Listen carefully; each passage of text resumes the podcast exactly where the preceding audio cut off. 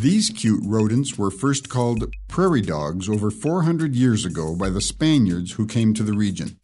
The sounds that were heard from a distance were compared by the Spaniards to the barking of dogs, and because of this comparison, the name prairie dog has remained to the 21st century.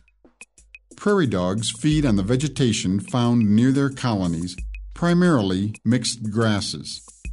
They like to eat flowers and seeds for the high protein and fat content. They don't need to drink water because they get it from the plants they eat. Prairie dogs are the only species in Mexico located in the states of Coahuila, Nuevo León, and San Luis Potosi.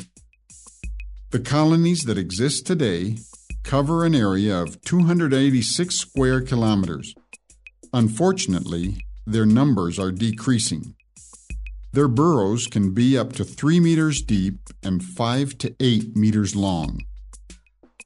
After a gestation of 28 days, Females give birth to four or five young only once a year.